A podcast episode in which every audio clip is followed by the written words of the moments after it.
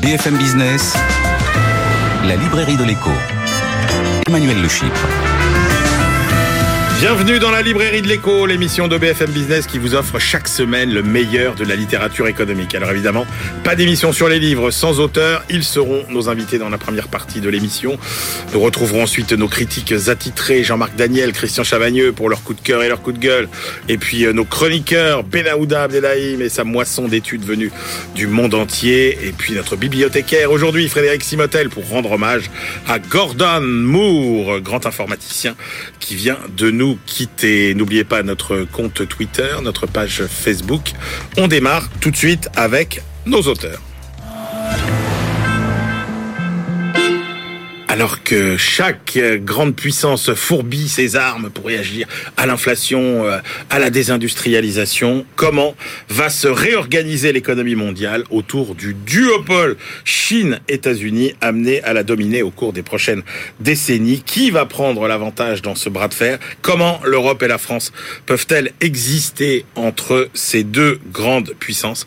Réponse avec nos deux invités. Christian Saint-Etienne, bonjour. Bonjour. Christian, vous êtes euh, économiste, membre du Cercle des économistes, et vous publiez une édition revue et augmentée et actualisée, bien évidemment, euh, de votre livre Le conflit sino-américain pour la domination mondiale. C'est aux éditions Alpha. Et puis euh, Bruno Alamar, bonjour. Bonjour. Bruno, vous enseignez les questions européennes à Sciences Po et à l'école de guerre. Vous avez travaillé à la Commission euh, européenne et vous publiez La réforme ou l'insignifiance 10 ans pour sauver l'Union européenne. C'est aux éditions de euh, l'école de guerre. Euh, on commence avec vous, euh, Christian Saint-Étienne.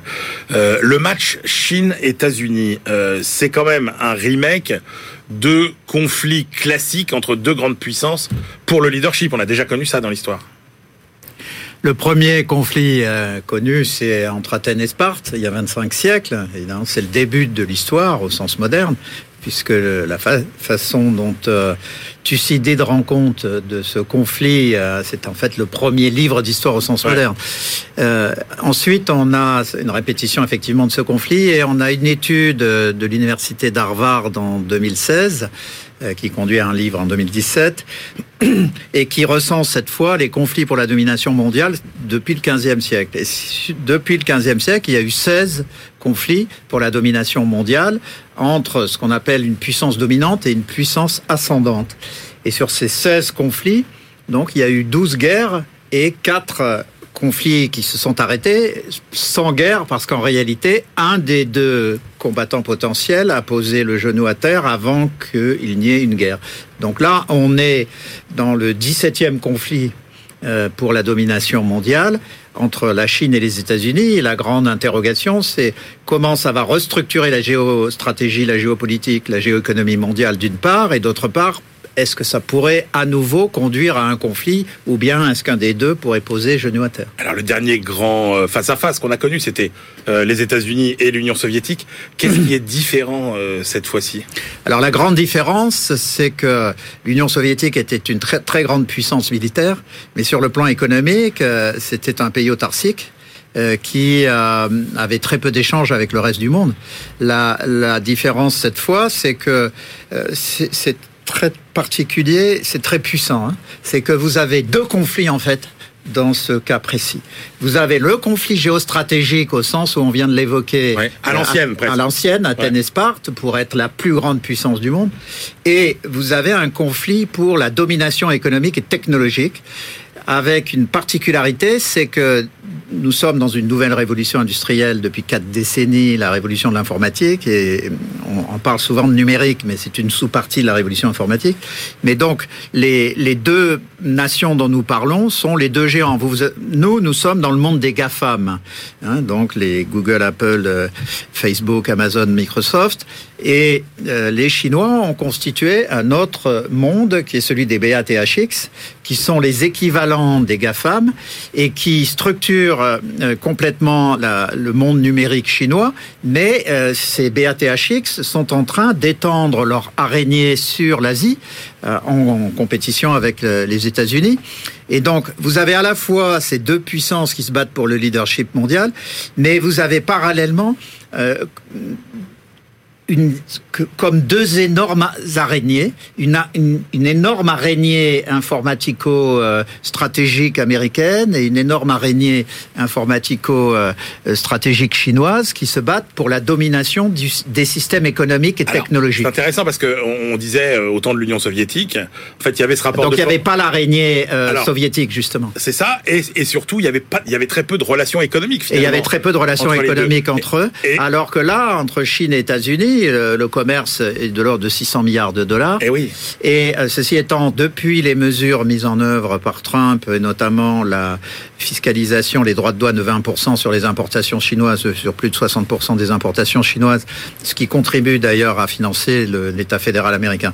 Mais euh, le, le, commerce euh, augmente moins vite qu'avant, mais il reste très significatif, sachant que stratégiquement, les grandes entreprises américaines essaient de se redéployer en dehors de la Chine. Ce, ce, ce qui se révèle pas très facile d'ailleurs, parce que la Chine avait acquis une, que ça veut une excellence euh, technique. Est-ce que ça veut dire, Christian Saint-Etienne, que le scénario qui se dessine, plutôt qu'un scénario de confrontation, ce serait pas un scénario finalement euh, euh, de deux grandes zones qui vont devenir quasiment le miroir peut-être l'une de l'autre avec chacune leur technologie, chacune leur réglementation? On voit qu'il y a même une banque mondiale chinoise maintenant quasiment. Est-ce que c'est pas deux mondes qui vont s'autonomiser de plus en plus plutôt que deux mondes qui vont s'affronter? Alors c'est un des scénarios possibles, c'est pas le plus probable à mon avis, parce que ces deux mondes euh, ont besoin de se nourrir d'énergie et de matières premières. Eh oui. Ils vont donc se retrouver là où il y a de l'énergie et des matières premières. Ça a des conséquences d'ailleurs euh, considérables, mais avant de continuer de répondre à votre question, je voudrais euh, indiquer un point complémentaire. C'est que ce conflit sino-américain a pris une nouvelle tournure sous Trump. Hein. Alors attendez, on va y venir. Non, mais et, après, je, je, on pourra revenir à Trump après. Mais en 2017-2018, Trump euh, jette le gant aux Chinois en disant ça suffit, vous vous nourrissez de, des États-Unis pour croître, je ne vais plus vous faciliter les choses. Le point décisif, c'est que sur cette stratégie anti-chinoise, Biden continue exactement la politique de Trump, voire l'amplifie. C'est ça qui est très important. Donc je reviens à... C'est moi qui avais anticipé, c'est moi qui avais anticipé ma question, mais parce que je me suis laissé avoir. Mais sinon, j'avais ma question. Bah, allons-y maintenant, parce que vous dites effectivement, euh, on peut, de toute façon, on ne peut pas euh, envisager la suite si on ne part pas de ce que vous venez de dire sur Trump et très important sur une espèce de continuité Trump-Biden, mais il faut aussi parler de Xi Jinping, parce que vous dites, finalement, lui aussi introduit une rupture dans l'histoire moderne de la Chine. Alors, je, je, fais quand même une incise avant de répondre sur Trump et Xi. Euh, du fait de cette confrontation et du fait que les deux araignées géantes ont besoin de se nourrir de l'énergie et des matières premières, il se passe des tas de choses au Moyen-Orient parce que c'est une source d'énergie, en Afrique parce que c'est une source de matières premières. Les Chinois sont en train d'évincer, c'est le boulot est largement fait, les Américains et les Français de l'Afrique. Mais ce qui est nouveau depuis 2-3 ans, et ça prend également son origine sous Trump, c'est qu'ils sont en train on va voir dans les trois ans, quatre ans qui viennent euh, jusqu'à quel point ça se développe. Mais ils sont en train de sortir les Américains du Moyen-Orient. Euh, déjà sur le plan économique, la Chine est devenue le premier partenaire commercial et de l'Iran et de l'Arabie saoudite et des Émirats arabes unis. Ils sont passés très loin devant les États-Unis. Donc, euh, dans ce contexte, il y a une redistribution des cartes. Alors, sur Trump et Xi, effectivement, Trump euh, a fait quelque chose d'absolument hallucinant, c'est de tenter, sans en avoir conscience, de déconstruire l'ordre américain qui avait été construit par les Américains pendant 70 ans après la Deuxième Guerre mondiale. Vous faisiez référence tout à l'heure au conflit entre l'Union soviétique et les États-Unis. Euh, ce qui est fascinant sur ce conflit, c'est qu'il s'est passé sur le plan économique et technologique à l'intérieur de l'ordre américain. Les, soviétiques n'ont pas été capables d'offrir un ordre alternatif. Les Chinois, au contraire, sont en train d'investir massivement pour essayer de construire un ordre alternatif. Alors vont-ils y arriver? J'ai un doute qui est lié au fait à la nature du régime chinois, c'est-à-dire une, une dictature euh, d'une violence inouïe en interne et en externe. Et euh, le deuxième point, c'est que, à force de vouloir tout contrôler à l'intérieur de la Chine, ça risque de rogner les ailes des entrepreneurs. Donc on, euh, on verra sous 5, 7, 10 ans si ça a réduit la capacité d'innovation des Chinois. J'imagine que vous avez vu les derniers travaux de centres de recherche japonais, notamment, mais confirmés par Goldman Sachs, qui disent finalement euh, la Chine ne rattrapera jamais peut-être euh, les États-Unis, alors qu'on envisageait ce scénario pour les 5-10 années Alors c'est exact, mais euh, il y a quand même pas mal d'incertitudes.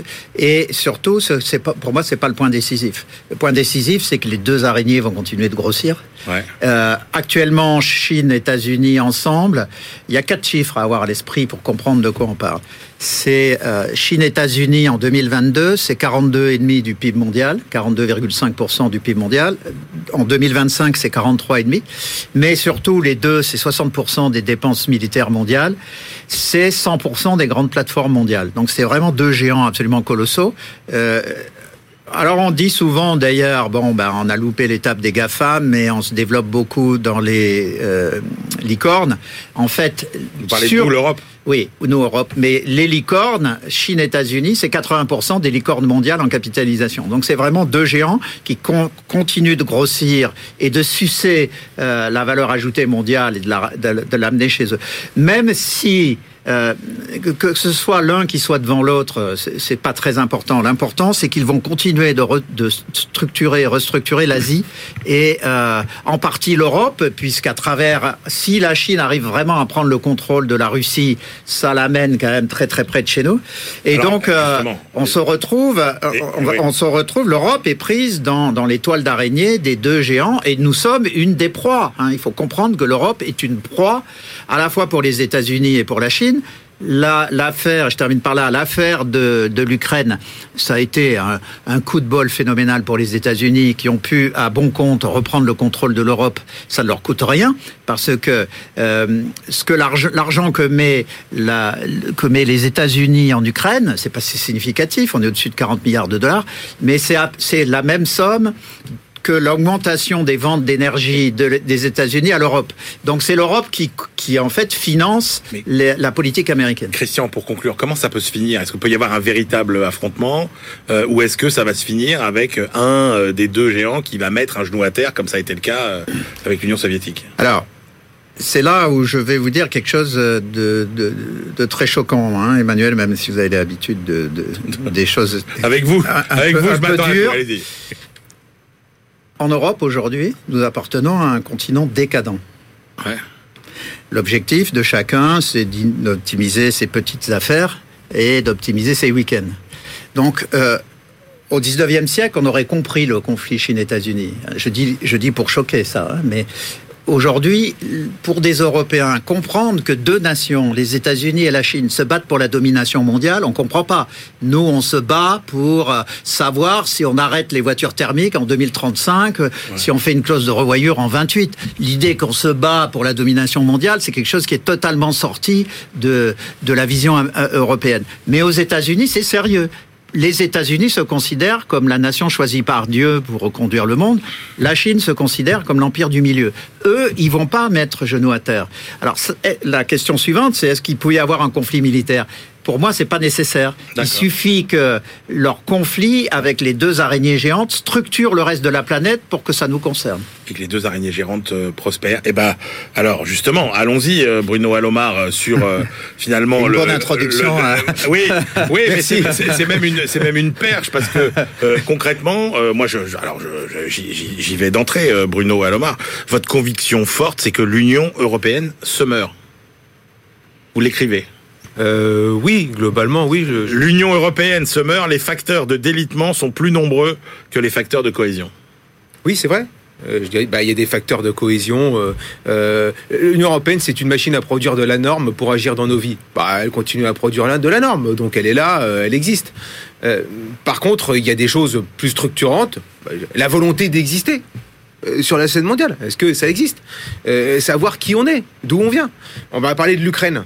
Moi, euh, je fais pas de politique ici, mais enfin, euh, on nous a expliqué pendant des années que l'un des problèmes de l'Union européenne, c'était un élargissement qui avait été fait de manière trop rapide au cours des années 2000, avec les 10 États en 2004, plus 2 en 2007, etc. etc. Euh, L'Ukraine, c'est euh, presque trois fois le PIB par habitant, trois fois moins que le PIB par habitant de la Bulgarie, qui est le pays le plus pauvre de l'Union européenne. Mm. C'est 45 millions de personnes. Alors, faut, faut, faut un peu savoir ce qu'on veut. Et puis, par ailleurs, je crois que c'est, c'est- enfin, c'est une des choses que j'essaie d'expliquer dans, dans, dans, dans, dans ce livre, c'est que euh, il y a, euh, je, je le sens beaucoup sur la France. Il y a, la France vit avec des malentendus euh, à l'égard de l'Union européenne. Alors il y en a beaucoup. Justement, attendez, on va, on va, on va, on va, on va. en Mais, c'est- mais, mais pourquoi c'est important? C'est important parce que la France a été le créateur de l'Union européenne. Ouais. Avec les États-Unis d'Amérique. Il faut jamais oublier que le plus puissant de tous les États de l'Union européenne, c'est les États-Unis d'Amérique. Sans États-Unis d'Amérique, il n'y aurait jamais eu d'Union européenne. Et qui protège les États membres de l'Union européenne? C'est pas les armes nucléaires françaises, Oui, mais- c'est les États-Unis d'Amérique. Et cette chose-là, elle ne change pas. Vous voyez bien qu'il y a un malentendu quand même, euh, Bruno, parce que euh, au quotidien, on, se- on- on- on- on pense que l'Union européenne c'est une, puissance en fait. Euh, c'est une entité quasiment. Alors si on aligne les chiffres économiques, effectivement, c'est la troisième, euh, un des trois gros blocs de l'économie mondiale. Mais vous dites, en fait, l'Union européenne, ça n'est pas une puissance, c'est un marché commun au service d'États souverains. Mais c'est pas ce que je, le, je dis, c'est que c'est un fait. Ouais. L'Union européenne, c'est une idée qui a, qui a beaucoup d'intelligence, qui consiste à dire ce continent-là est un continent du tragique, dans lequel il y a eu des guerres pendant des millénaires, etc. Ça serait mieux, c'est la, la fameuse phrase qu'on prête à Montesquieu, le doux commerce, ça serait mieux de faire du commerce plutôt que de se faire la guerre. C'est pas idiot du tout. C'est ça. La question c'est, et pour reprendre une image que j'aime bien, je ne sais plus de qui elle est, est-ce que en 2023, on est dans un monde d'herbivores qui font du commerce, qui échangent, etc.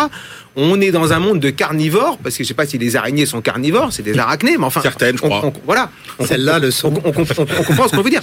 Après, une chose aussi, c'est que le, le- le- le- la, la- la- la dimension de puissance, elle peut se jouer par l'économie. Et donc, le raisonnement consistant à dire ben, un marché commun de 450 millions de personnes qui détermine des normes. Si vous voulez vendre chez moi, vous produisez comme je vous dis. Ça, ça existe. Mais euh, encore faut-il le vouloir. Encore faut-il le vouloir. Un exemple. Le- Il y a une des compétences européennes qui est la compétence fédérale du commerce et une direction générale du commerce. Cette direction générale, elle est là pour faire en sorte que on négocie le mieux possible en vertu de nos valeurs, de nos standards. Mais le fait-elle Ça fait des années qu'elle n'arrive pas à conclure avec un pays pour lequel j'ai beaucoup de respect, qui s'appelle la Nouvelle-Zélande. 450 millions d'un côté versus 6 ou 7 millions de l'autre. Et on n'arrive pas à conclure. Euh, vous avez à la direction générale du commerce, autre exemple, vous avez toute une sous-direction qui s'occupe de tout ce qui est la guerre commerciale. Vous savez, tout ce qu'on fait, on essaie de faire euh, euh, à l'OMC, euh, à l'organe de règlement des différends, etc. On pourrait imaginer que les gens qui se trouvent dedans, ce soient les meilleurs, les plus motivés. J'aurais pu faire de la peine à personne parmi les gens que je connais à Bruxelles et qui me regardent. Ça n'est pas le cas. Donc, l'Union européenne, c'est un- elle est en, en décalage par rapport à un degré de violence de l'histoire. Alors, en La question, c'est est-ce qu'on peut dépasser ça Oui, mais alors un point quand même, parce que là, vous renversez moi une perspective, parce que j'étais aussi bercé par euh, finalement les, les- les idées reçues. Euh, L'idée reçue en France, c'est que finalement euh, nos dirigeants nationaux n'ont presque plus aucune marge de manœuvre, puisque tout est imposé par Bruxelles. Vous vous dites euh, pas du tout, pas du tout. L'Union européenne a un rôle très limité par rapport aux États nationaux. Mais évidemment. Mais si elle n'avait pas un rôle aussi limité, il y a un test en acier trempé. Vous avez quelque chose qui s'appelle la zone euro. 20 États membres depuis que la Croatie vient de rentrer il y a quelques semaines. Euh, Et on, peut dire et on peut considérer que la monnaie, c'est quelque chose de très profondément unificateur, plus toutes les règles du marché commun. Mais malgré ça, vous avez dans les pays de la zone euro des disparités économiques absolument fondamentales. C'est pas à vous que je vais expliquer que euh, euh, dans l'équation de Solo, il y a le facteur travail et il y la productivité globale des facteurs et que par exemple le facteur travail, c'est l'éducation. L'éducation, c'est national. C'est pas à vous que je vais expliquer que la question fiscale est une question à l'unanimité au niveau de l'Union européenne et que par conséquent, il n'y a pas d'unification fiscale au niveau de l'Union européenne. Donc, si on veut jouer sur la productivité du travail, c'est pas l'Union européenne. Si on veut jouer sur la fiscalité, c'est pas l'Union européenne. Si on veut jouer sur ce qu'Alain Perfit appelait la confiance dans les systèmes économiques, on joue sur l'état de droit, le rapport au droit, etc., etc. Croyez-vous vraiment que quand on a un problème, qu'on est entrepreneur et qu'on demande justice en Finlande, on est traité exactement de la même manière avec les mêmes délais de contentieux que, par exemple, en Sicile. Bien sûr que non. Donc, l'Union européenne, elle est, je ne dis pas qu'elle n'est pas importante. Je dis simplement qu'il y a de fait un élément, une habitude de se défausser sur l'Union européenne pour faire peser sur l'Union européenne les résultats d'erreurs de politique économique Ouais, mais- qui sont nationales. Et c'est pour ça, permettez-moi, la question du Brexit. Tout le monde a menti dans le Brexit. Il y a ceux qui ont dit, vous allez voir, grâce au Brexit, c'est fantastique, le, le Royaume-Uni va décoller. Et puis il y a ceux qui vont dire, mais vous n'y pensez pas, au contraire, il va s'effondrer. Mais la réalité est complètement fausse. Le Singapour sur Tamise, vous n'avez pas besoin de passer par l'Union européenne pour faire évoluer. Alors il y a l'accord au CDE, il y a l'accord mondial de juillet 2020, on va voir où est-ce a. Mais si vous voulez baisser drastiquement la fiscalité en France sur les sociétés, vous n'avez pas besoin de demander l'accord de l'Union européenne. Alors après, on peut dire, oui, c'est le signe d'une Union européenne incomplète. Certes, mais c'est un fait. Il y a un autre point euh, que, que, que vous soulevez et qui est souvent avancé là encore pour expliquer les blocages, c'est quand même que euh, les grands États finalement euh, ne pèsent pas lourd dans les processus de décision puisque euh, finalement euh, ils ont quasiment euh, pas plus de pouvoir que les que les petits. Et euh, alors est-ce que ça c'est une excuse ou est-ce que ça c'est vraiment quelque chose qui freine euh, les prises de décision euh, dans euh, l'Union européenne? Alors, euh, d'abord, est-ce que c'est un fait? Oui. Mais il s'explique. Le projet européen, c'est un projet fédéral. Dans un projet fédéral, le gros, on le réduit pour protéger le petit. Aux États-Unis d'Amérique, l'Alaska, elle a deux sénateurs. Ils sont quelques centaines de milliers. Ça ne choque personne qu'il y, y ait le même nombre de sénateurs au Congrès des États-Unis, euh, au Sénat, que la Californie, qui doit être encore la septième ou huitième puissance du monde. C'est normal. Parce que les États-Unis sont une nation. L'Europe, peut-être le sera-t-elle, elle n'est pas une nation. Là, il y a un problème démocratique. Est-il normal que le gouverneur de la Banque centrale de Malte ou le gouverneur de la Banque centrale du Luxembourg pèse autant euh, au Conseil des gouverneurs de la Banque centrale européenne que le gouverneur de la Bundesbank Moi, je ne le pense pas. Mais ça, ça avant d'être un problème économique, c'est un problème démocratique. Et par ailleurs, je- je- je- je- j'enchaîne sur ce que vous me disiez, et pour rebondir sur ce que disait M. Saint-Etienne tout à l'heure, euh, il, il y a, euh, pendant très longtemps, l'Union européenne a été très largement dirigée par la France. Jusqu'au début des années 80, l'i- l'idée c'était si à- au Conseil la France n'est pas d'accord, c'est l'Allemagne qui demande qu'on enlève la norme pour faire plaisir à la France par courtoisie. Ça, c'est complètement terminé. Entre 80 et 2000, grosso modo, c'est le couple franco-allemand. Depuis 2000, il y a un pays du fait des faiblesses françaises et des renoncements français, qui a pris le leadership qui s'appelle l'Allemagne. Je vous fais observer que l'Allemagne est plus puissante dans une Europe à 27 qu'elle ne l'était avec la France dans une Europe à 15. Ce qui prouve bien qu'il y a bien un problème français. Donc il ne faut pas confondre quelque chose de très spécifique qui est les renoncements de la France, la médiocrité de la France et le fait que l'Allemagne, elle, a pris du pouvoir. Mais aujourd'hui, à la question est-ce que c'est un problème de décision entre les grands États, j'observe que les grands États ne sont plus d'accord sur quasiment rien. Mais Il alors- suffit de voir la question nucléaire. Donc en gros, il y a, il y a de- il y a de plus en plus de problèmes qu'on ne pourrait résoudre qu'ensemble, et en fait, il y a de moins en moins de problèmes qu'on a envie de résoudre ensemble. Mais c'est pour ça que Valéry Giscard d'Estaing, euh, qui est un grand Européen, je crois qu'on peut lui reconnaître ça, disait il y a quelques années, il faut faire Europa, c'est-à-dire une nouvelle Union européenne, mais à 12. Il- fallait, il fallait réfléchir Mais avant. Est-ce que, est-ce que, euh, alors, une France affaiblie, une Allemagne de plus en plus forte. Alors, euh, quel problème ça pose Et est-ce qu'on peut espérer à nouveau quelque chose d'un couple euh, franco-allemand ou est-ce que la machine est cassée? Moi, je pense que la machine est, est- est- est cassée et que ce qu'il faut espérer, c'est que chacun revienne à ce qu'est l'essence de la politique. Le général de Gaulle, il disait, il n'y a pas de politique hors des réalités. La question nucléaire, c'est une réalité. Une réalité, c'est un atout pour la France et c'est peu polluant. Est-ce qu'on arrive à faire passer cette réalité auprès des Allemands? Ben, Si on n'y arrive pas, il faut, il faut ne pas hésiter à... euh, euh, euh, Il faut aller à la crise. à aller à la crise. Par ailleurs, une chose qui est très importante et sur laquelle je plaide dans, dans, dans- dans le livre, c'est il, il faut arrêter de voir, encore une fois, l'Union européenne comme responsable de tous les problèmes ou la source de toutes les solutions. Il y a un grand pays qui a quitté l'Union européenne, moi je le regrette parce que je pense que c'est très bien de l'avoir, c'est le Royaume-Uni. on voit, on a bien vu de. Ah, il va pas si bien que ça. hein. Mais il va pas si bien. La question, c'est pas de savoir s'il va se passer. Est-ce qu'il va La- si mal à La cause question, la Ouais. question, c'est de savoir si, si un pays comme l'Allemagne ne veut absolument pas faire des choses avec nous au plan énergétique, Ouais. si un pays juste à côté qui s'appelle le Royaume-Uni veut faire des choses au plan énergétique et notamment nucléaire, la géographie, c'est le destin. Le Royaume-Uni est là. Les élites françaises, depuis 20 ans, se réfugient dans la mystification d'une chose qui n'existe pas, qui n'est jamais formulée de cette manière en Allemagne, qui est le couple franco-allemand. Ça n'existe pas, le couple franco-allemand. Il y a des intérêts, des intérêts des Français. Souvent, ils sont euh, les mêmes que ceux des Allemands. Alors travaillons ensemble. Souvent, ils ne sont pas les mêmes. Affrontons-les. Et est-ce que, est-ce que le fait que l'Allemagne redevienne euh, finalement euh, le pays le plus puissant euh, d'Europe, est-ce que c'est un problème ou pas? Rapidement. Oui, Tous les deux. peux- Ouais. Moi, d'abord, je voudrais confirmer les analyses.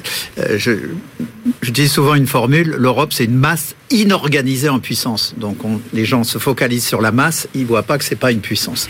Et cette puissance européenne, en fait, qui n'existe pas, elle est freinée de l'intérieur par la désorganisation de, de, de l'Union européenne, qui n'a pas de vision stratégique. Sur l'Allemagne, je pense que c'est un moment décisif de l'histoire. Si Macron se couche sur la question nucléaire face à l'Allemagne, il est mort, y compris physiquement. Les Français ne supporteront pas que la France sacrifie le nucléaire pour une euh, demande allemande hallucinante qui est que là-bas, c'est normal dans les crises de faire de l'électricité avec de la lignite et nous, on n'aurait pas le droit d'en faire avec du nucléaire. Donc il faut aller à l'affrontement sur cette question et sur beaucoup d'autres d'ailleurs. Bruno Alomar, une Allemagne trop puissante, c'est un problème? Je pense que les plus lucides des Allemands diraient cette chose-là. Les plus lucides des Allemands diraient que ce que l'histoire montre, c'est quand, quand l'Allemagne est trop puissante et quand la France est trop faible, c'est à la fin, c'est un problème pour l'Allemagne. Donc nous avons tous collectivement intérêt. D'abord nous les Français, je crois que nous le sommes ici, nous avons tous collectivement intérêt à nous ressaisir et j'insiste à regarder l'Europe pas comme on voudrait qu'elle soit dans les cafés germano-pratins, mais telle qu'elle est une fois qu'on a franchi le périphérique où Jacques Brel dirait l'ESCO. Et reconstruire la France, c'est euh, le meilleur moyen de, de reconstruire l'Europe. C'est fini, merci messieurs. Merci beaucoup. Euh, je rappelle vos deux livres. Euh, Christian Saint-Etienne, Le conflit sino-américain pour une domination mondiale aux éditions Alpha. Bruno Alomar, La réforme ou l'insignifiance. 10 ans pour sauver l'Union européenne. C'est aux éditions de l'École de guerre. On se retrouve tout de suite pour la deuxième partie de l'émission. BFM Business, la librairie de l'écho. Emmanuel Le Chypre. On se retrouve pour la deuxième partie de cette librairie de l'écho. Nous la clôturerons comme de coutume avec nos chroniqueurs, Benaouda Abdelhaim avec sa moisson d'études du monde entier et puis Frédéric Simotel aujourd'hui pour rendre hommage à un grand homme de l'informatique, euh, Monsieur Moore, qui est décédé euh, cette semaine. Mais d'abord, on retrouve nos deux critiques euh, attitrés. À ma gauche, Christian Chavagneux, en chair et en os, euh, éditorialiste et critique à Alternatives économiques. Jean-Marc euh, Daniel, euh, en chair plus qu'en os. Euh... oh, pas, ça démarre pas. C'est l'hôpital qui se moque, Ouais, etc., de la charité. etc., etc. Absolument. Professeur émérite à l'ESCP Europe. Mais ça ne vaut que pour ceux qui ont la télé, tout ça, Jean-Marc, et qui peuvent nous voir.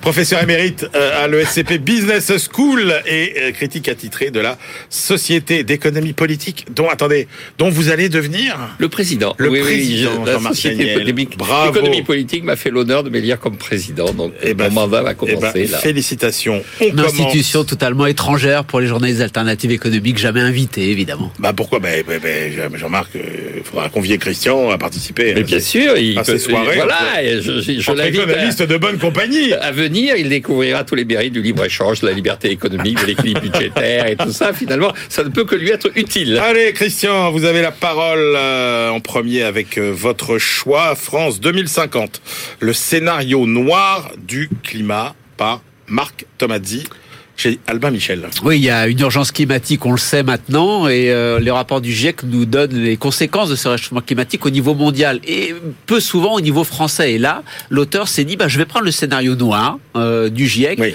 c'est-à-dire plus 4 Ouais. à plus 5 degrés de réchauffement climatique euh, euh, sur la planète euh, depuis l'ère industrielle, et puis regarder ce que ça donne concrètement pour la France, plutôt que de regarder Mmh. simplement euh, au niveau international.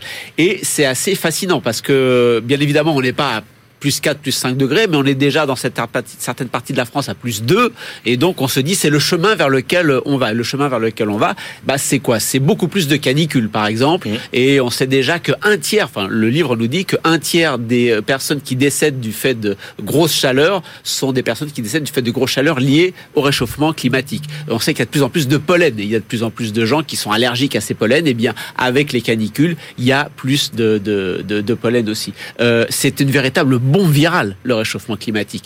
Plein de cochonneries qui sont simplement dans les pays un peu chauds, qui Ouais. arrivent en France et qui remontent progressivement. Alors, on, on a- il y a des cartes magnifiques à chaque fois pour illustrer, on voit avant-après. Euh, c'est une des vertus pédagogiques du livre. Là, le, le moustique tigre, par exemple, qui était uniquement euh, d'abord pas en France, puis dans le sud de la France, on le voit remonter, mais le moustique tigre, c'est une euh, des bestioles, malheureusement, qui vont remonter. L'auteur nous parle, par exemple, de fourmis extrêmement agressives qui pourraient progressivement gagner l'ensemble de, de la France. Les, les- la biodiversité, la France, j'ai appris ça, le pays européen pour lequel il y a la plus grande diversité des espèces. Et il faut faire attention. Et là, l'auteur, à chaque fois, quand il y a la possibilité, dans chaque chapitre, nous dit oui, mais c'est peut-être pas le malheur assuré. Regardez, il y a des plantes, il y a des animaux qui Ouais. vont s'adapter Mm. au réchauffement climatique et qui vont continuer à vivre. J'ai appris qu'il y avait plusieurs sortes de, de, de sécheresse. Alors, il y a la sécheresse- météorologique, c'est quand il fait un peu trop chaud. Ouais. Il y a la sécheresse hydrologique. Alors là, c'est quand on arrive, euh, on a du mal à constituer euh, notre euh, réservoir d'eau parce que les cours d'eau baissent, les nappes phréatiques baissent, etc. Et puis il y a la sécheresse agricole. Et là, j'ai appris que les arbres transpiraient. Et quand il fait vraiment très très chaud, les arbres et les plantes transpirent. Il y a de l'évaporation de l'eau. Et là, non seulement on n'arrive pas à reconstituer notre stock d'eau, mais en plus on perd euh, de notre stock d'eau et on devient un pays très très aride. Euh, bon, à la fin, il y a plein de choses sur les impacts sur l'agriculture, sur l'alimentation. Je suis sûr que Jean-Marc était très sensible à la fin du livre. Au dernier chapitre. au Je dernier reviendrai sur le chapitre, dernier Parce chapitre. que les cépages bordelais vont peut-être être amenés pour certains d'entre eux à disparaître. Bref, euh, plutôt que de rester sur les grandes généralités, on a un livre qui nous dit voilà les voilà le chemin qu'est en train de prendre la France compte tenu euh, du réchauffement climatique et c'est pas un chemin très agréable. Urgence politique à agir. Jean-Marc Daniel. Oui, je, je rebondis sur ce que vient de dire Christian. L'auteur ne dit pas c'est le chemin garanti. Il dit Oui. il y a plusieurs scénarios. Il dit- Explorons le scénario le plus pessimiste. Voilà, c'est le scénario Ouais, ouais, le plus absolument. pessimiste de euh, du GIEC. Et alors effectivement, c'est assez parlant au travers des cartes. Les cartes sont effectivement très bien faites, très illustratives. Après, on se perd quelquefois dans les détails. Sur les moustiques, je me suis un peu accroché pour lire l'ensemble des considérations sur les différents types de moustiques qui vont s'abattre sur nous sous les formes diverses et variées. Il y a quelquefois des éléments où je suis pas sûr qu'il n'y ait pas des contradictions. Il nous explique que les rivières vont être à sec, que la Garonne sera traversée à gué, notamment dans son cours supérieur. Et puis ensuite, il y a un chapitre suivant sur la remontée des eaux et sur. Et il nous explique que Bordeaux sera submergé. Alors de deux choses l'une, ou bien il y a plus de Garonne, ou bien Bordeaux est submergé. Mais il y a une espèce de, de, de contradiction entre les deux. Il y a, il y a une, il y a, il y a- il y a des éléments où il, a, il adhère, il accumule des détails qui sont des détails dont je pense qu'ils ne sont Avec pas vous, forcément c'est sûr qu'on plaisante pas avec Bordeaux. Bon, et alors, et alors, pour conclure avec Bordeaux, effectivement, le dernier chapitre, en revanche, je l'ai trouvé passionnant parce qu'il explique ce que va devenir le vin. Et il explique bien que le meilleur vin va désormais être produit en Bretagne, que euh, les vins qui sont dans le sud, euh, il y en aura pratiquement plus, que même en Alsace, il va y avoir des vins beaucoup trop forts, que euh, y aura pratiquement plus de vin rouge, qu'il y aura des vins liquoreux et des vins euh, très chargés en alcool. Et donc, en fait, au travers de l'exemple du vin, il dit bien que l'agriculture va devoir s'adapter. Mais il dit à un moment donné que finalement, dans ce scénario noir, Paris aura le même climat que Séville. Oui. Mais on vit à Séville. Enfin, je veux dire, le- le- le- le- à la C'est fois pas la même vie, c'est pas la même vie, c'est pas la même vie. Donc c'est euh, c'est intéressant parce que euh, comme le dit le GIEC en ce moment, il dit c'est pas foutu. C'est-à-dire il faut réagir, c'est pas foutu. Il faudra s'adapter. Le mieux c'est de faire en sorte que l'adaptation ne soit pas- trop lourde à porter, pas trop importante. Mais effectivement, on va devoir s'adapter, mais on n'est pas condamné à disparaître. Juste un mot parce que vous avez beaucoup parlé des paysages, des villes, des maladies. Mais les villes, justement. Le, le, le- Est-ce qu'il dit quelque chose sur la façon dont on va vivre en ville? Alors, ce qu'il dit bien, d'abord, il dit il y a des villes qui vont disparaître. Bordeaux, Dunkerque, il annonce que Dunkerque va, va être totalement submergé. Il dit bien effectivement que, euh, en plus, la, la différence de température euh, va se creuser entre les villes et la campagne. Il dit entre et, et en particulier à Paris, non seulement ce sera la même le même climat qu'à Séville, mais en plus les, les nuits seront plus chaudes qu'à Séville, et donc il y aura une difficulté à dormir dans les villes si elles n'adaptent pas effectivement une nouvelle architecture, une nouvelle façon de faire circulaire. Il y a effectivement, euh, par-delà des détails, à mon avis, encore une fois, qui auraient pu être élagués, qui auraient pu être... Il y a, il y a quelques éléments de considération sur il va falloir s'adapter, tout n'est pas foutu. Donc c'est un livre qui est moins négatif et moins inquiétant et angoissant que ce que je croyais au tout début quand j'ai lu son Et que ce introduction. que laisse entendre la couverture. Ah Oui, oui, absolument. En plus, il y a un sous-titre qui est totalement incompréhensible et qui fait référence à la quantité d'énergie par mètre carré qui est liée au réchauffement Alors, soit on, climatique. soit on s'adapte, soit on quitte la Terre pour aller dans l'espace. C'est peut-être l'ambition de Jeff Bezos, euh, Jean-Marc Daniel, dont vous avez choisi la biographie. Ça s'appelle Jeff Bezos d'Amazon à la conquête de l'espace aux éditions euh, de euh, l'Archipel. Oui, l'auteur c'est Luc Marie. L'auteur est un spécialiste de l'histoire de la conquête spatiale et donc il aborde la biographie de Jeff Bezos sous l'angle essentiellement de son rapport à la conquête spatiale et de son son entreprise Blue Origin qui a été créée pour euh, assurer cette conquête spatiale. Alors le livre est en quatre parties. On retrouve des choses qu'on avait déjà d'ailleurs abordées ici au travers d'un livre qui s'appelle Le Monde selon Amazon, qui est un livre un peu à charge. Là, au contraire, le livre est plutôt euh, admiratif pour Jeff Bezos. On retrouve certaines anecdotes, l'histoire de de- du jour où il a fait pleurer sa grand-mère en lui disant qu'elle allait perdre une partie de son espérance de vie si elle continuait à fumer, et où son grand-père lui avait dit qu'il était facile d'être euh, intelligent, mais difficile d'être gentil, et que donc il conclut en disant effectivement euh, euh, l'intelligence c'est une forme de nécessité, la gentillesse c'est un choix. Et donc euh, bon, donc cette anecdote qui est un peu partout, on la retrouve. On retrouve les débuts de sa vie, euh, donc euh, le fait qu'il Bezos c'est le nom de son, son père adoptif, que son père est un est un artiste euh, dépravé qu'il a très rapidement abandonné. Et puis il y a toute cette partie essentielle sur la conquête spatiale qui donne son originalité au livre. C'est-à-dire qu'on connaît beaucoup, on connaît bien le libraire, le libraire électronique, on connaît bien le, le- le personnage qui a acheté au Washington Post, il revient sur l'achat du Washington Post. Mais ce que j'ai trouvé intéressant, outre le fait que globalement on a une belle vision de ce qu'est Jeff Bezos, cet aspect sur la conquête spatiale en fait l'originalité. Et donc c'est un livre qui est agréable à lire, avec des traits d'humour. Quelquefois je me demande si je me suis demandé si l'humour était volontaire, puisqu'il dit que dans la, une des premières entreprises où il est, tout le monde se tutoyait. Et donc, je pense qu'aux États-Unis, c'est assez difficile de faire la différence entre se tutoyer et se vous voyez. Mais en fait, bon, D'accord, je ne sais pas si c'est de l'humour volontaire. Je ne sais même pas si j'aurais relevé. C'est une tonalité générale du livre qui fait que c'est un livre de lecture agréable et on apprend beaucoup de choses. Je ne sais même pas si j'aurais euh, relevé. Christian Chavagneux, qu'avez-vous pensé de cette biographie de Jeff Bezos? Eh, Ce n'est pas une biographie de Jeff Ah, Bezos, une justement. pas du tout. Il n'y a pas du tout d'enquête. On n'apprend pas grand-chose de plus que ce qu'on savait déjà sur le personnage, sauf qu'il était déjà mégalo tout petit euh, quand il avait moins de 10 ans. Il était déjà quelqu'un de très mégalo et de très sûr de lui-même pour, pour rester pour rester poli. De fait, il n'y a pas grand-chose non plus sur le Amazon que nous on connaît, le supermarché électronique euh, qui est passé très très vite en revue. Et comme l'a dit Jean-Marc, le seul intérêt du livre, l'originalité, c'est de se focaliser sur euh, la volonté de, de conquête spatiale de, de Jeff Bezos. Euh, alors on ne sait pas trop si c'est un rêve d'enfant et donc comme c'est un milliardaire, il a de quoi réaliser son rêve d'enfant, ou bien euh, c'est quelque chose pour essayer d'enlever des humains à la Terre pour essayer de, de, de la sauver, ou bien tout bonnement c'est juste un bon business bien juteux parce que euh, le voyage spatial plus l'installation d'hôtels de luxe euh, dans l'espace, ça peut rapporter quand même beaucoup d'argent. Donc on ne sait pas trop à lire le bouquin si on est dans le premier, dans le, deux- dans le deuxième ou le troisième. Ce dont on est sûr, par contre, c'est c'est une bataille d'ego entre Elon Musk et Jeff Bezos. Ça revient euh, beaucoup chapitre après chapitre et vraiment on a l'impression que c'est deux milliardaires qui s'amusent. Euh, et malheureusement pour Bezos, il a perdu à chaque fois et c'est Musk qui a toujours gagné sur tous les paris qui ont été tentés euh, avec la conquête spatiale, avec le voyage, avec le premier euh, milliardaire qui va aller dans l'espace. À chaque fois, il s'est fait avoir soit par Richard Branson, soit par euh, plus globalement par par Elon Musk. Euh, c'est vrai que le livre est plutôt hagiographique, hein, euh, mais il y a quand même des petites critiques. Déjà, Amazon, le supermarché, c'est déjà un des plus gros pollueurs de la planète. Mais alors en plus, avec les voyages spatiaux, ça en rajoute un peu. Et là, l'auteur nous dit quand même, Bezos nous dit des choses, mais il y a quand même un peu de greenwashing quand même. Pour, et quand je dis un peu, je suis vraiment gentil, quand même pas mal de, greenwashing. Il y a quand même cette, euh, bon, ce chapitre sur euh, les gens qui travaillent chez Amazon ou chez Blue Origin, qui sont quand même très très maltraités. C'est un patron pas gentil du tout avec ses employés. Justement, on est en pleine actualité parce que il y a quelques jours, on a eu une étude de l'Economic Policy Institute aux États-Unis qui nous a montré que Amazon est de très très loin et l'entreprise américaine qui dépense le plus pour avoir des consultants en antisyndicalisme. Donc j'ai découvert qu'aux États-Unis, il y avait des consultants spécialisés pour donner des conseils aux patrons pour éviter d'avoir un syndicat dans notre entreprise. Et Amazon est le plus grand et de très très loin dépensier pour éviter d'avoir des syndicats. Donc la bataille qu'il y a eu pour éviter euh, qu'il y ait des syndicats chez Amazon. Quant à la fin du livre, on est en pleine mégalomanie. Bezos a mis un argent fou pour créer dans la Terre une horloge universelle qui va donner le temps, les secondes, les heures, les années, les siècles, les millénaires et qui va sonner à chaque millénaire et qui fera une petite musique particulière pour rester euh, dans je sais pas quoi, dans l'imaginaire du monde pendant des milliers et des milliers d'années.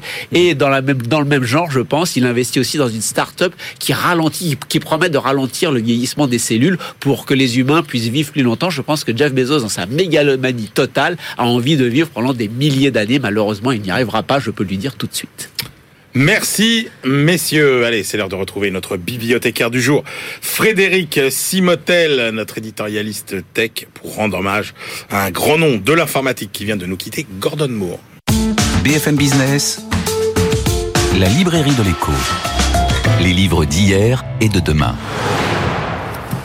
Cher Frédéric, bonjour. Bonjour Emmanuel. Frédéric, c'est un grand nom de l'informatique qui vient de disparaître. Gordon Moore, cofondateur d'Intel, auteur de la fameuse loi qui veut que la puissance des processeurs double tous les 18-24 mois à prix constant. Exactement. L'occasion de ressortir de votre bibliothèque un livre sur la vie incroyable de Gordon Moore. Ça s'appelle Moore's Law, The Life of Gordon Moore, Silicon's Valley, Quiet Revolutionary. Oui, un révolutionnaire en, en douceur, puisqu'il a Voilà. quand même euh, pas mal révolutionné tout C'est ça. écrit par Harold Thackeray, David Brock et Rachel Jones aux éditions Basic Books. Et d'ailleurs, c'est, on trouve pas de, de alors à moins que euh, quelqu'un nous, nous, nous envoie ça, mais j'aimerais bien. être- Il n'y a pas de livre en français sur Gordon Moore, malgré tout ce qu'il a fait. Il y en a sur Bill Gates, il y en a sur Elon Musk euh, aujourd'hui, mais sur Gordon Moore, il y en- a pas. Alors. Donc il, en- il vient en effet de, de mourir, 94 ans. Il Ouais. est mort. euh, Ah ouais, voilà, il vivait une retraite paisible. C'est la disparition du maître des transistors. Alors il a cofondé, vous l'avez dit, Intel en, avec Robert Noyce. Alors c'était en 68, puis ils ont re- rejoint par Andy Grove, hein, qui a vraiment monté l'entreprise encore plus haut et son nom reste gravé grâce à cette loi de Moore. On va y, on va y revenir. Alors euh, ce qui est euh, d'ailleurs une loi qui est pas une loi scientifique, hein, c'est une loi totalement empirique. euh, Il n'y a pas un calcul euh, savant. C'est de dire tiens euh, ça va, mais il fallait quand même avoir la vision en 65 de, de se dire ça, en 65 il avait dit ça va doubler tous les deux ans euh, tous les ans et puis en, 60 en 75 il a revu les non finalement ce sera tout 18 24 mois en tout cas ce qui est amusant aussi c'est son parcours hein, c'est quelqu'un qui n'était pas au départ euh, parti pour être ingénieur. Son père était le shérif d'une bourgade locale dans la Californie. Sa mère était tenait l'épicerie locale. Lui, par contre, c'est un passionné de sciences, donc il a, il a fini par rentrer à Berkeley. Mais il s'est orienté vers la chimie. Alors au départ, il part sur la côte est, il va étudier les les, euh, les carburants pour les missiles euh, euh, de l'armée. Le, truc est dissous, on l'envoie là dans la Silicon Valley, enfin dans le début de la Silicon Valley pour travailler sur les, les, les des datas, sur les explosions des bombes atomiques. Et puis c'est là où peu à peu, en discutant avec quelques comparses, dont Robert Noyce, il se dit mais tiens, il y a peut-être des choses à faire un peu dans l'électronique. Moi, je suis un chimiste, je connais bien notre cerveau. Là, c'est du carbone. je vois dans le, il y a du silicium, il y a du sable. Il y a peut-être des choses à faire autour de ça. Et donc, il, à 7-8, ils fondent, euh, ils fondent une société qui s'appelle Fairchild Semiconductor. Et puis, bon, ça, ça marche moyen. Enfin, ça marche moyen, non. La boîte marche bien, mais en termes de management, ça marche moyen. Et là, il décide de créer Intel avec Robert Noyce, donc euh, 68. Alors, ce qui est incroyable, c'est que c'est un des précurseurs de la miniaturisation, oui. mais il ne croit pas au PC personnel. Non, pas du tout. c'est ça qui est étonnant. Mais c'est souvent, euh, c'est souvent le cas. hein. Enfin, quand on quand on se lance dans dans dans, dans l'informatique, alors qui était toute naissante. hein. On est le premier processeur. Ils l'ont ils l'ont sorti en 1971. Donc il leur a fallu trois ans pour sortir. Et alors tenez-vous bien, le premier processeur, il avait sur son circuit 2300 transistors. Aujourd'hui, un processeur, c'est 80 millions de transistors et on est même en train de travailler sur des, versions qui vont doubler 160 millions de process- processeurs. Et on, est sur des nanoprocesseurs. C'est-à-dire sur un, imaginez un cheveu qu'on va découper en 20 000 et là-dessus on met des processeurs. Donc il a, il a travaillé dessus, il a, et il a monté Intel, c'est devenu le plus puissant. Il a balayé un peu, il a mis de côté euh, Texas Instruments et Motorola, hein, qui étaient les, les géants de l'époque. Et donc il a mis au point cette loi de Moore qui, comme je disais, n'est pas du tout une loi scientifique de calcul mathématique et de dire, ben voilà, à, à coût constant, les puiss- les, la puissance, Est-ce qu'elle tient toujours la loi de Moore? Est-ce que ça marche toujours? elle tient toujours. Elle, elle tient toujours. Et d'ailleurs, souvent, euh, les, les gens euh, font en sorte que ça tienne. Enfin, ils font un peu leur calcul là-dessus. Mais par contre, on arrive. C'est là où c'est assez étrange. Enfin, où c'est assez. euh, sa, sa disparition, elle arrive un peu à un moment étrange parce que on commence à parler d'informatique quantique. On par- commence à parler de processeurs euh, ne- neuromorphisme. Voilà, qui sont basés sur nos neurones. Où là, la loi de Moore, elle tient plus du tout. hein. On, on- on multiplie encore par 10 000 la puissance des processeurs. Euh, donc là, on est. On, Ouais, on- c'est un des derniers grands pionniers de l'informatique quand même qui, euh, qui Exactement. Ouais, c'est vraiment, de euh, disparaître. Vraiment pionniers, un des- un des- pionniers qui ne sont pas toujours visionnaires. Effectivement, vous l'avez souligné. Oui. Moi, j'ai en tête euh, Thomas Watson, qui était le, le patron d'IBM. En 1943, on lui demandait, à votre avis, des, des ordinateurs. Alors évidemment, c'est des ordinateurs qui étaient beaucoup plus Ah oui, oui. Combien vous allez en vendre? Et il pensait qu'il allait en vendre 5. Ouais. Vous voyez, comme quoi, effectivement, les plus grands inventeurs peuvent se tromper. Merci Frédéric Fortune 7 Simotel. milliards. Il termine sa vie avec une fortune de 7 milliards de dollars. et, Ah, c'est c'est C'est bien. pas mal. Voilà. Pour cette, Juste euh, reconnaissance. pour cet hommage à ce grand homme qui était Gordon Moore. On se retrouve tout de suite avec notre globetrotter Benahouda Abdelhaim. BFM Business, la librairie de l'écho. Les livres d'ailleurs. On s'intéresse à la Chine, Benahouda, en tant que prêteur international de dernier ressort. Alors, comme chacun sait, ce rôle a été euh, dévolu euh, au Fonds monétaire international et par extension aux États-Unis. Il est puissamment contesté maintenant par Pékin, comme euh, le démontre ce travail international de grande envergure autour du laboratoire Aid Data. À partir de la crise financière de 2008, euh, les Chinois ont octroyé 128 crédits de renflouement à 22 États. Le dernier programme étudié ici remonte à 2021 et ce sont 240 milliards de dollars qui, euh, en tout, ont été décaissés par la Chine. 170 euh, hum, proviennent de lignes de swap de la Banque centrale chinoise et 70 de diverses euh, banques et groupes publics, y compris des compagnies euh, pétrolières ou gazières euh, chinoises. Et contrairement à la Réserve fédérale euh, américaine, euh, qui ne consent ces lignes de swap que pour une poignée d'États riches, voire très riches, son homologue chinoise propose cet instrument de liquidité au plus grand nombre. Euh, les pays débiteurs sont pratiquement tous euh, adhérents à l'initiative des nouvelles routes de la soie, euh, l'initiative euh, La ceinture et la route, euh, du Pakistan à l'Argentine en passant par le Kenya. Et c'est là que euh, cette recherche euh, entreprise apparaît de tout premier intérêt, euh, parce qu'elle décortique le portefeuille prêt par prêt, euh, un à un. Et c'est l'État euh, chinois qui s'est chargé de ces refinancements lorsque les banques chinoises ont estimé que la probabilité de défaut devenait trop élevée. Le gouvernement, en quelque sorte pour délester ses propres établissements bancaires d'un énorme risque d'impayé, l'a transféré vers son budget national et donc vers la Banque centrale. Mais d'après ce qui ressort de cette étude, pour couvrir ce transfert de risque, cela passe par un taux euh, à des niveaux bien supérieurs à ceux du FMI. On est à autour de 5%, c'est plus du double de ce que consent le, le, le FMI, euh, où on est au-dessous de, deux- autour de 2%. Et ce que reprochent surtout euh, ces auteurs euh, à, à Pékin, c'est que son nouveau système de prêt de sauvetage euh, n'est pas coordonné, demeure opa- opaque, on a du mal à accéder à la machinerie. Et après la publication de cette recherche, on a quand même vu euh, un haut responsable de la Banque centrale chinoise présenter les prêts de son pays comme seulement une petite partie d'un tableau d'ensemble. Mais juste une question, il décaisse ça en dollars ou il décaisse ça en... Oui, c'est là. Oui, oui, bien sûr, Ouais. oui. Mais après, les lignes de soif peuvent être faites en, en yuan aussi. Alors, insécurité hydrique, migration urbaine, le lien est fait, et euh, notamment avec l'exemple que vous citez dans le sud de l'Irak, Benahouda. Alors, euh, dans les objectifs euh, de développement durable des Nations Unies, euh, le numéro 6, c'est eau et assainissement pour tous d'ici à 2030. Ça paraît quand même extraordinaire pour le sud de l'Irak. Euh, à la lecture de ce travail de recherche euh, publié par le HCSS, c'est euh, le Centre d'études stratégiques de l'AE aux Pays-Bas. Euh, Toka Mahmoud et ses co-auteurs expliquent comment des décennies euh, d'insécurité hydrique euh, dans le sud de ce pays ont façonné un schéma de migration intérieure euh, en fonction de l'évolution de la production euh, agricole régionale. Euh, les épisodes de sécheresse intense euh, et puis les caractéristiques de plus en plus salées de l'eau euh, ne cessent de mettre en péril les exploitations agricoles. Euh, il y a l'intrusion de l'eau de mer par euh, le Chat arabe qui suit sur 90 km la frontière avec l'Iran, mais aussi il y a les flux de retour euh, pollués par des eaux euh, usées de l'industrie et de l'agriculture qui ont été insuffisamment traitées.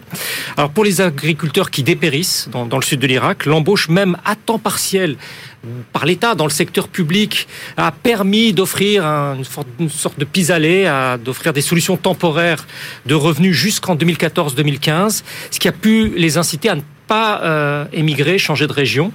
Mais survient alors, euh, 2014-2015, euh, la chute des cours pétroliers euh, mondiaux, qui a provoqué une contraction des recettes budgétaires pour l'État et donc de ses capacités euh, à euh, recruter même à perte.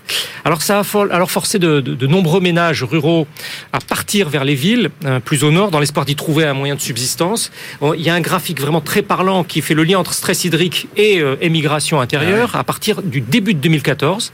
Alors les auteurs préconisent d'abord de changer de méthodologie euh, pour explorer de nouvelles pratiques technologiques en vue de réduire les, besoins en eau dans les parcelles cultivées, se tourner vers des cultures euh, dites résilientes qui permettent euh, de moins subir les, les affres des difficultés hydriques.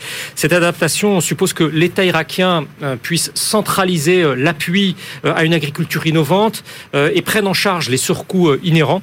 Et au-delà, cela doit s'appuyer sur une approche socio-économique intégrée, je cite, qui renforce les communautés.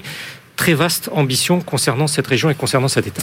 On s'intéresse au nouveau mode de financement des guerres, Benahouda, le financement participatif avec euh, l'exemple derrière la résistance au Myanmar. Oui, le, le crowdfunding, finalement, pour faire la guerre, pour faire la guérilla. Alors, la junte birmane a, décidé euh, cette semaine euh, de dissoudre une quarantaine de formations politiques. Son chef dit que les opposants doivent être combattus pour de bon. Les militaires ont renversé, ren- renversé pardon, le pouvoir civil en février 2021 et des dizaines de mouvements de contestation euh, euh, ont surgi dans de nombreuses régions de la Birmanie. Ils sont appelés forces de défense du peuple. Euh, des programmes de collecte de fonds de crowdfunding euh, viennent en soutenir la lutte politique, mais aussi le combat armé. D'où cette idée euh, d'une guerre euh, avec financement participatif détaillée depuis Bruxelles par l'International Crisis Group. Euh, ces groupes anti-armés ont recours à toutes sortes d'outils en ligne, euh, à l'intérieur, à l'extérieur du, du pays. Je vous donne juste deux exemples. Click to Donate, euh, par exemple, qui héberge du contenu, de l'information, qui recueille des fonds au travers de ventes d'es- de- d'achat de- d'espaces de publicitaires, plus d'un million de dollars de recettes. Euh, autre initiative, l'utilisation d'un jeu vidéo euh, sur téléphone, euh, War, of, War of Heroes, euh, qui est développé par un collectif de codeurs et d'artistes euh, du Myanmar. Ah, Ils affirment avoir réuni de la sorte autour de 200 000 dollars qu'ils ont fait, dont ils ont fait don à euh, des forces de défense du peuple. Et, et aussi, il y a la diaspora qui donne beaucoup de petits montants euh, par différents canaux numériques, ce qui en tout permettrait d'obtenir des centaines de millions de dollars apparemment. Euh, Richard Orsay et ses collègues écrivent que l'accès généralisé à Internet s'est révélé une arme, l'essentiel, euh, essentiel aux, aux efforts visant à affaiblir le régime militaire. Mais ils expliquent aussi que ce système d'insurrection décentralisée Mhm. euh, a quand même du mal à déplacer de l'argent là où c'est nécessaire, vraiment euh, euh, pour, pour, pour la toute fin. Et les auteurs restent toutefois persuadés que cette modalité de financement participatif va être un facteur qui va façonner la trajectoire de cette guerre civile. Passionnant. Merci beaucoup, Benahouda Abdelhaim. Allez, c'est l'heure de nos ultimes choix. BFM Business, la librairie de l'écho. Les livres de la dernière minute. Jean-Marc Daniel, quelle est votre dernière sélection pour aujourd'hui? Alors, j'ai choisi un livre qui n'est pas immédiatement économique, on va encore m'en faire le reproche, mais c'est le 25e livre. Vous bagnaudez, Jean-Marc, vous bagnaudez. Le 25e livre de Nicolas Bavrez qui s'appelle Démocratie contre empire autoritaire. Démocratie empire autoritaire était euh, au pluriel. C'est donc sa réaction à ce qui se passe entre la Russie et l'Ukraine en expliquant effectivement que c'est désormais le véritable combat du 21e siècle. Heureusement, il a l'air de considérer, et euh, je pense que, et j'espère qu'il a raison, que la liberté est un combat, c'est le sous-titre, mais que ce combat sera gagné. Et donc, euh, c'est un livre... euh, comme toujours avec Nicolas Bavrez, bien écrit, percutant et facile à lire. Parfait. Christian Chavagneux. Je reste dans le choix de, de mon livre, puisque une note de France Stratégie qui vient de sortir sur le coût de l'inaction face Oui. au réchauffement climatique en France. Euh, la bonne nouvelle, c'est qu'on a de plus en plus d'études pour mesurer les risques qui sont liés au réchauffement climatique. La mauvaise nouvelle, c'est que euh, l'appréciation des coûts socio-économiques liés à ce réchauffement climatique est très très mal connue en France pour l'instant, que ce soit dans les différents secteurs, l'agriculture, l'eau, etc., ou que ce soit euh, en termes de coûts pour la biodiversité, de coûts pour la santé et euh, sur euh, la répartition inégale des coûts que vont subir la population française. Il y a encore beaucoup de travail à faire, nous dit France Stratégie. Et puis en plus, ce qui est intéressant, c'est qu'on voit que si, euh, on va dire, le coût du scénario le plus optimiste de l'inaction reste quand même plus élevé que le coût, le l'avantage, le moins, le moins optimiste, même si on fait peu euh, de l'action. Et donc effectivement, dans tous les cas, il faut euh, agir. Moi, je termine. Ah, j'ai adoré ce livre, un livre un peu chasse au trésor. Ça s'appelle Hors cadre. Combien de chefs-d'œuvre dorment dans vos greniers? C'est l'histoire de euh, Johan Naldi, qui est co-auteur du livre avec euh, Rodolphe Trouilleux. Johan Naldi, il a un parcours euh, étonnant. Il travaillait dans un EHPAD du sud de la France. Il rencontre un peintre belge qui lui ouvre tout la connaissance de la de la peinture. Et là, eh ben, il va se servir de cet art de la connaissance pour acheter, revendre sur eBay des toiles. Il va gagner beaucoup d'argent puis après, il va se mettre à chercher, euh, voilà, des, des, des, des trésors de la peinture euh, dans des greniers. Il va en trouver. Euh, C'est euh, assez assez assez fascinant. Ça se lit vraiment comme un roman hors cadre. Johan Naldi, Rodolphe Trouilleux, aux éditions Hercher. Voilà, c'est la fin de cette librairie de l'écho. On se retrouve la semaine prochaine et d'ici là, bonne lecture.